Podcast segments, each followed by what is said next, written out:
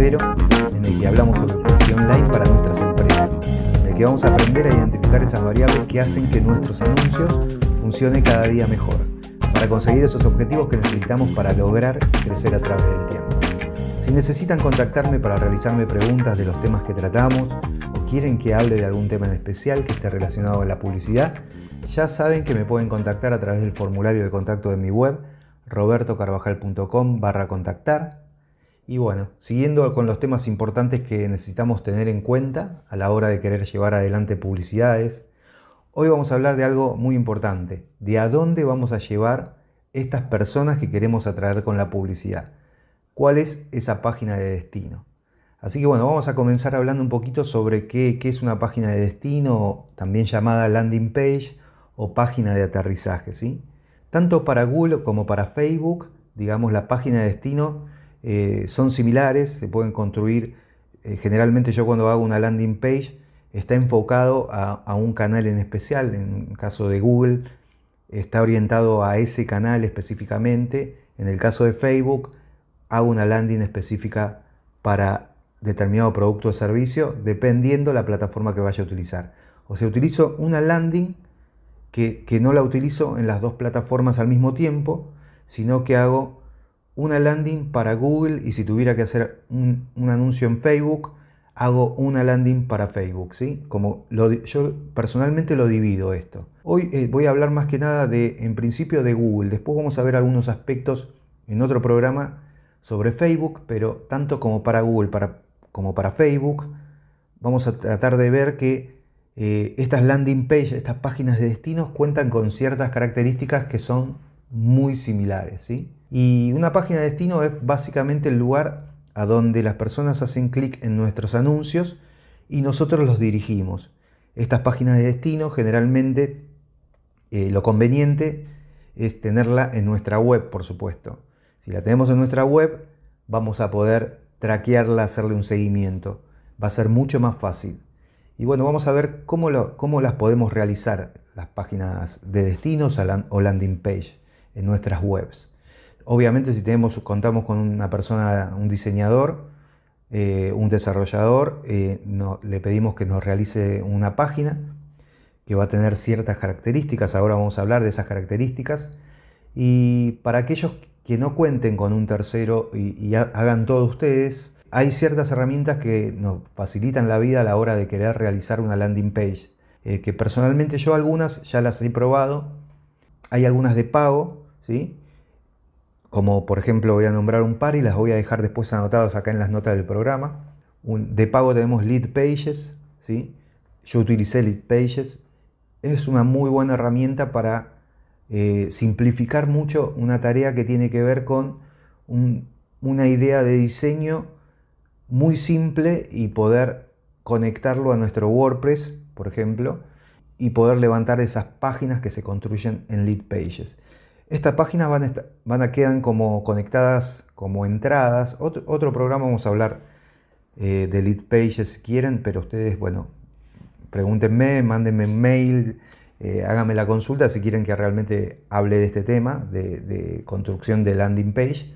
Hoy quiero nombrar solamente las herramientas yo utilicé personalmente, les cuento, Lead Pages hasta no hace mucho tiempo y, realmente me funcionaba muy bien porque mm, Lead Pages tiene un muy buen servidor, muy buen servicio y nos quedan redireccionadas en nuestras webs como entradas, ¿sí? con lo cual nosotros enviamos a las personas, se conecta Lead Pages con nuestro WordPress y queda el, dominio queda relacionado con tu nombre, digamos, no queda un dominio de Lead Pages que también se puede utilizar, se puede realizar si en caso de que no contemos con una web, podemos tener eh, lead pages, utilizar lead pages para enviar directamente el tráfico aquí y conectar este, este, esta página web con alguna, algún servicio de email marketing, por ejemplo, y recopilar esos datos. ¿sí? Ese es un método.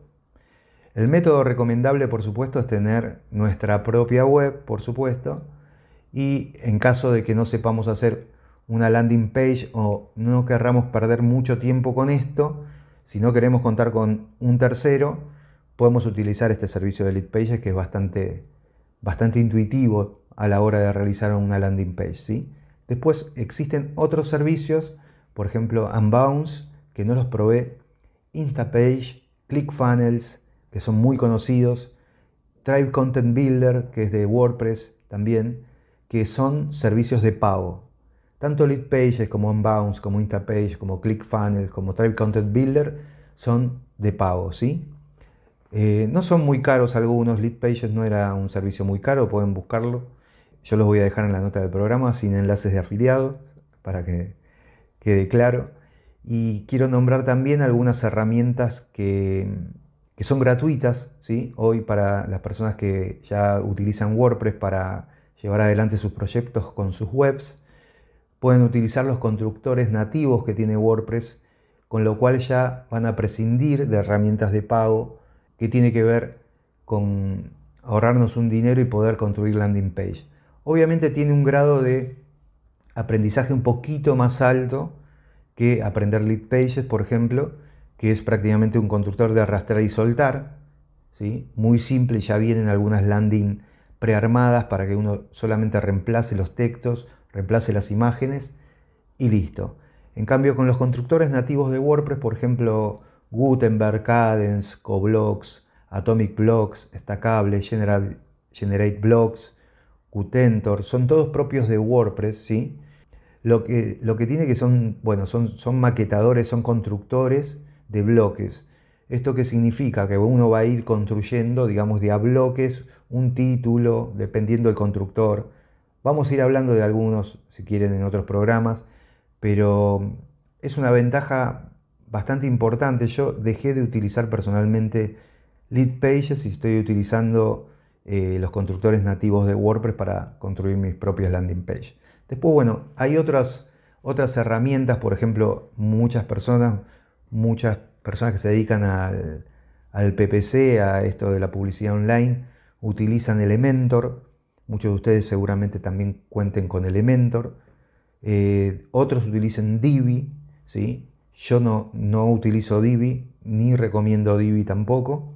He contado con Divi en su momento al principio de mi carrera online y, realmente lo he utilizado porque no sabía sobre un montón de aspectos negativos, con lo cual no lo recomiendo. Después otro programa podemos llegar a hablar de eso porque tuve bastante experiencia con el tema Divi. ¿Qué tipo de estructura tendría que tener nuestra landing page? Así que bueno, vamos a hablar un poquito de la estructura. Hay una estructura básica que si ustedes prestan atención y ven las publicidades y le dan clic a algunas publicidades en Google, los va a llevar a ciertas páginas porque esos son anuncios ¿no? que están, eh, las personas, las empresas están publicitando y cuando uno le da clic hay una estructura general que se respeta, digamos, y que, es, obtiene un resultado importante en cuanto a estructura y no tiene que ser con algo que esté tirado, que sea al azar digamos que ya hay, está probado esto de la landing page de la estructura, ¿sí? tener una estructura clara. Esta estructura es un título, por supuesto, un título que tenga que ver con el producto o servicio que estemos hablando, que sea un título atractivo, ¿sí? que las personas vean ese título y ese título sea importante, el H1 sea importante, después contemos con un subtítulo, si es necesario, un subtítulo que amplíe esa información importante de ese título, sigue lo que sería hablar de los beneficios, digamos, de nuestro producto o servicio, cuáles son esos beneficios reales. Lo, lo, más importante no es hablar de características, sino hablar de beneficios. O sea, tenemos un título, tenemos un subtítulo y podemos empezar a hablar de los beneficios. Contar con un llamado a la acción, ¿sí? por supuesto, en una landing page es esencial. Eh, este llamado a la acción puede ser un formulario, puede ser un botón de llamada, puede ser un botón de WhatsApp, eh, pueden ser varias cosas, puede ser eh, un formulario para una persona que se quiere descargar un ebook, por ejemplo, queremos que se descargue nuestro ebook, un formulario para que nos contacten para nuestras empresas para poder conseguir leads y vender nuestros servicios. ¿sí? Generalmente hay varios llamados a la acción. Eh, ahora vamos a hablar un poquito más de las llamadas a la acción, por ejemplo, si conviene más tener varios llamados a la acción en nuestra landing page o no conviene tener varios llamados a la acción a la landing page. En general, lo que se trata de hacer, o sea, no, en general, sino lo más conveniente es tener un solo llamado a la acción. ¿Por qué? Para no confundir a nuestro visitante, ¿sí? Entonces, cuando esta persona llega a nuestra web, a nuestra landing page, y ve que nosotros estamos pidiendo información en un formulario, estamos pidiendo que nos llamen por teléfono, le estamos poniendo el botón de WhatsApp, esta persona se encuentra mareada, no sabe realmente qué es lo que queremos hacer, qué es lo que queremos, de qué forma vamos a querer obtener una acción de esta persona, ¿sí? E, es, muy confuso. En el caso, por ejemplo, de, hay un ejemplo típico que es el tema de los cerrajeros, por ejemplo. El tema de cerrajero, bueno, es un anuncio que de urgencia, ¿no? Que una persona busca de urgencia un cerrajero y acá indefectiblemente ese llamado a la acción no puede ser un formulario, ¿no? Porque una persona que está urgida no se va a poner a completar un formulario, lo que quiere hacer es tener una llamada inmediatamente para contactar al cerrajero. Hay que pensar por eso también qué llamada a la acción nos conviene más a nosotros de acuerdo a nuestro tipo de negocio, ¿sí? Así que que conviene tener varios llamados a la acción, no conviene tener varios llamados a la acción, ¿sí? Porque si nosotros queremos convertir más, si tenemos varios llamados a la acción es muy confuso. Conviene siempre tener un solo llamado a la acción. Depende del tipo de negocio. Hay un montón de tipos de negocios, si son pymes, por ejemplo, negocios pequeños, el formulario en general no, no, estaría funcionando, no sería el más conveniente. Dependiendo del tipo de servicio, digamos, el tipo de comercio, pero si una persona quiere comprar unos zapatos, por ejemplo, no se va a poner a rellenar un formulario, entonces lo que quiere es un botón para poder comprar, para poder eh, acceder a una llamada, ¿sí? Así que por eso hay que pensar en el tipo de negocio previamente, antes de la construcción de nuestra landing page, para que tenga ese llamado a la acción claro y a nosotros nos beneficie. Después otra pregunta que quería comentarles que, bueno, me hacen bastante es si la landing page conviene que sea corta o sea larga. Y acá es un tema que hay que tener en cuenta, pensar bien también, por supuesto, la respuesta como siempre es depende, depende qué es lo que estemos ofreciendo, ¿no? Porque si es la descarga de un ebook, no hace falta tener una landing page larga, por supuesto, pero si nosotros estamos ofreciendo un servicio de un alto valor, en donde es más compleja la compra y, digamos, la persona necesita mucha más información para acceder a tener un llamado a la acción o completar un formulario para que nos contactemos, por supuesto se recomienda tener ya una landing un poco más larga, con lo cual va relacionado también con el tipo de servicio que vayamos a vender. Las landing pages tienen que tener acceso al menú de la web o no tienen que tener acceso al menú de la web. En general lo que se hace es pensar bien también en nuestro servicio, pero en general es que no tengan acceso al menú de la web. ¿Por qué? Vamos a, la explicación del por qué. El por qué es para que no, primero la persona que entra a través de un anuncio que buscó alguna cuestión, algún producto o servicio específico, no se distraiga yendo a otro lugar, ¿sí? porque desde ahí se va a distraer y ese llamado a la acción que nosotros queríamos conseguir no lo vamos a conseguir porque esta persona se distrajo. Por ejemplo, este es uno de los casos. En general, no conviene poner un menú.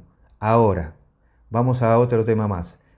Si nosotros vamos a generar mayor confianza dejando a esta persona que navegue en nuestra web porque de esta forma nos va a conocer un poco más a qué nos dedicamos y a él le va a generar una mayor confianza, en este caso sí. Con lo cual es depende el caso la respuesta, ¿sí? Otra pregunta era, eh, ¿botones de enlace a las redes sociales en las landing conviene, conviene tener, sí o no?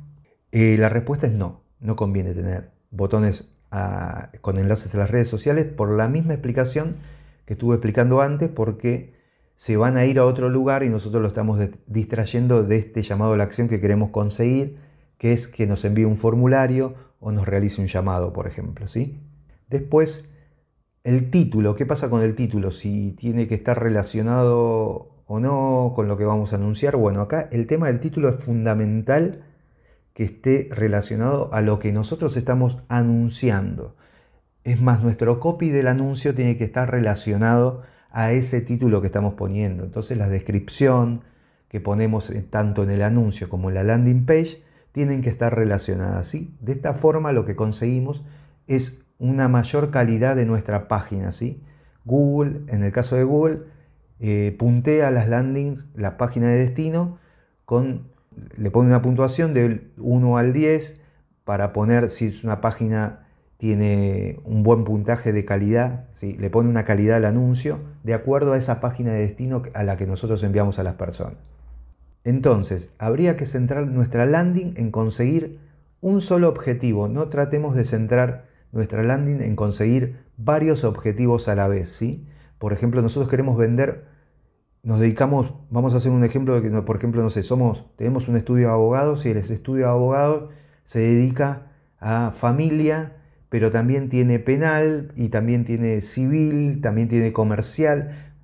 No podemos querer matar cuatro pájaros de un tiro, sino lo que tenemos que tratar de ofrecer es un tipo de servicio específico en el caso de la venta de un servicio.